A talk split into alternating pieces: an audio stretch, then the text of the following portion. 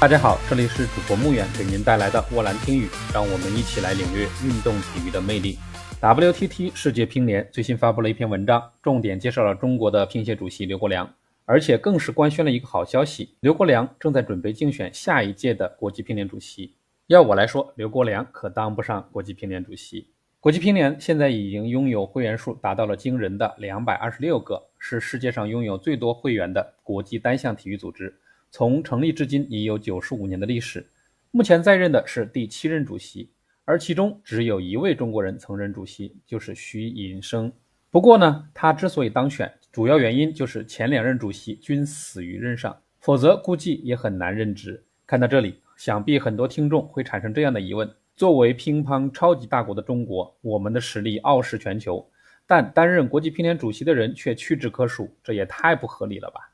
其实呢，这里另有隐情，我们今天就来说道一二。主席南线中国人，原因有三：其一，虽然国际乒联的会员众多，群众基础广泛，但中国就占了大多数。君不见，随便在我们的公园里转转，碰见个老大爷，说不定就是个乒乓绝世高手。再来说起中国的国乒实力。除了日本、丹麦等还能偶尔过过招，其他大多数国家还真的在中国队面前不够看的。如果以国际乒联主席为代表的官方组织再由中国人担任，那老外们真的就玩不下去了。大家都不陪你玩，这个项目估计也就会很快没落。也正是看到了这一点，中国才对国际乒联任职没那么多的热情。说通俗点，就是我们不屑于去争。这也是为什么中国乒协推出养狼计划的重要原因。其二，国际乒联主席的产生机制是竞选投票制，正式会员有两票表决权，临时会员是一票。鉴于中国的绝对实力，众多老外们也不愿意看到中国人担任主席。毕竟，作为主席，在比赛规则制定上是有相当大的发言权。试想一下，在学校里品学兼优的学霸，你还让他来出考题，那不就是老寿星上吊，活得不耐烦了吗？所以说，在竞选投票时，你还能指望他们投给刘国梁吗？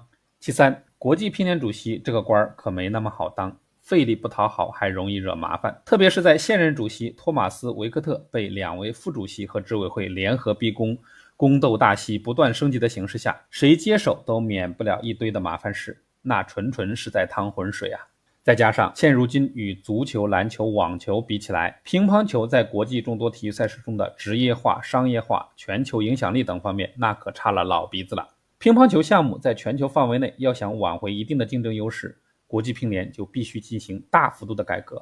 这可是一项任重道远且风险度很高的任务，稍有不慎就会身败名裂。如果是你，还会热衷于去竞选主席一职吗？